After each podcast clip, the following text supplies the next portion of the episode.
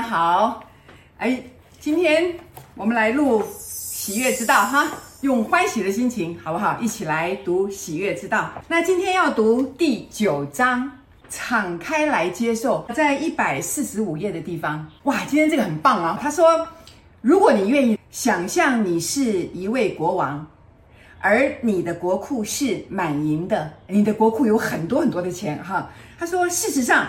你拥有这么多的财富，你都不知道从哪里开始分送。他说，你全国的人民都在四处游走，说他们有多穷，但当你想给他们钱，他们却好像没有看见似的，或者猜想不知道你送的东西到底有什么毛病。诶，这一段在说什么？他为什么讲敞开来接受？敞开心胸代表什么？敞开心胸代表你完全不设防备，你完全觉得我就是想要接受。好，各位可能从来都不了解哈，原来我们内在是没有敞开心胸的，我们没有觉得人家会给我们很多的财富。很多人觉得这个宇宙是非常匮乏的，所以他在这边讲，他说：如果你愿意的话，想象自己是一位国王，他在告诉你什么？说这个宇宙就是丰盛的，你就是一个国王，你的钱多到不行，但是你却不相信。他说就好像他说你有这么多财富，你要送给别人，可是整个国家的人民，整个这个宇宙的这些人都觉得说钱在哪里？钱在哪里？不可能，不可能，我不可能有钱，我钱在哪里？就到处找钱，却不知道其实只要你。愿意接受开放心胸，你可以接收到很多的钱。他在说什么？各位，这就是新时代的主轴。你的信念创造你的实相。如果一旦你开始相信说这个宇宙是很丰盛的，钱它就会来到你身边，因为你已经准备好要接受了。对于那个内心还非常匮乏，觉得我不可能，我我没有努力，然后我的命很差，我不可能得到的时候，你就得不到。这宇宙就好像一个国王，他要把钱撒给你，可是每个人民都说钱在哪？钱在哪？钱在哪？不知道，不知道，不知道。因为你不知道，所以你汲汲营营，到处跑来跑去，每天从早做到晚，那么辛苦，有的时候一下就钱就没有了，或就被人家骗走了，或者不知道为什么就损失了。为什么？为什么？为什么？要不断的问自己为什么？因为。你从来没有相信这个宇宙会那么的爱你，这个宇宙会对你这么好。所以新时代的思想最好的地方在哪里？各位知道吗？因为你已经来到这个世界上了，你回不去了。你除了信任这个世界以外，你还能做什么？如果你到了一个地方，你却说这个地方都很不好，那你怎么过下去？请问你怎么过下去？我在讲的是我自己，五十岁之前很努力，也很拼命。可是你赚到了钱，每一分钱你都不敢用，为什么？你怕以后没有了，你没有信任，因为你觉得这些钱是好不容易拼命得来的。可是很幸运，五十岁之后，我开始知道，既然我来到这里，我就要相信这个世界。我觉得这个世界非常爱我，那你就突然看到很多地方都会源源不断的给你很多的机会，给你很多的这个创造力，然后你就开启了一扇财富的大门，然后丰盛就。泉涌而至，各位了解吗？他在说的敞开来接受，他在教导我们要像一个国王一样很有钱，但是你要看到你的钱，然后当你舍出去的时候，有没有每一个人也都欢喜的接受？这也是我自己的问题啊，各位。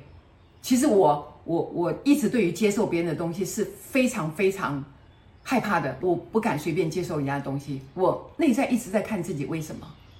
因为我不相信他们会白白的给我，我总相信说啊，天下没有白吃的午餐。可是，在爱的拥抱之下，天下就是有白吃的午餐。那个不叫白吃，而是天下所有很丰盛的东西会分享给你。当你相信的时候，那些分享会来到你的面前，你就快乐的接受。然后，当你接受之后，你又再分享出去，那是一种很大的信任。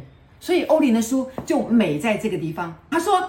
我向外看出去，看见各处的库房都没有被取用过，甚至没有被认出来。所以这个世界的财富还没有被认出来，这个世界的丰盛还没有被发现。他在不在？他在。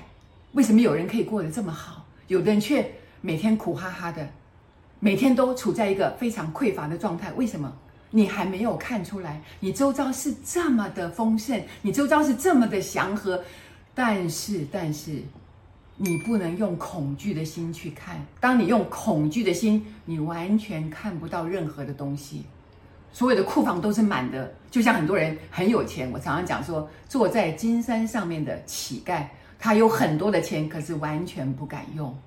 为什么？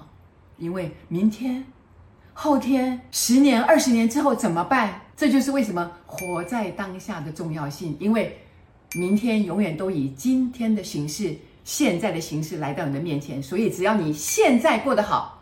这一刻过得好，你就永远过得好。各位朋友了解吗？哦，这本书，哎，我真的读到这边太喜悦了。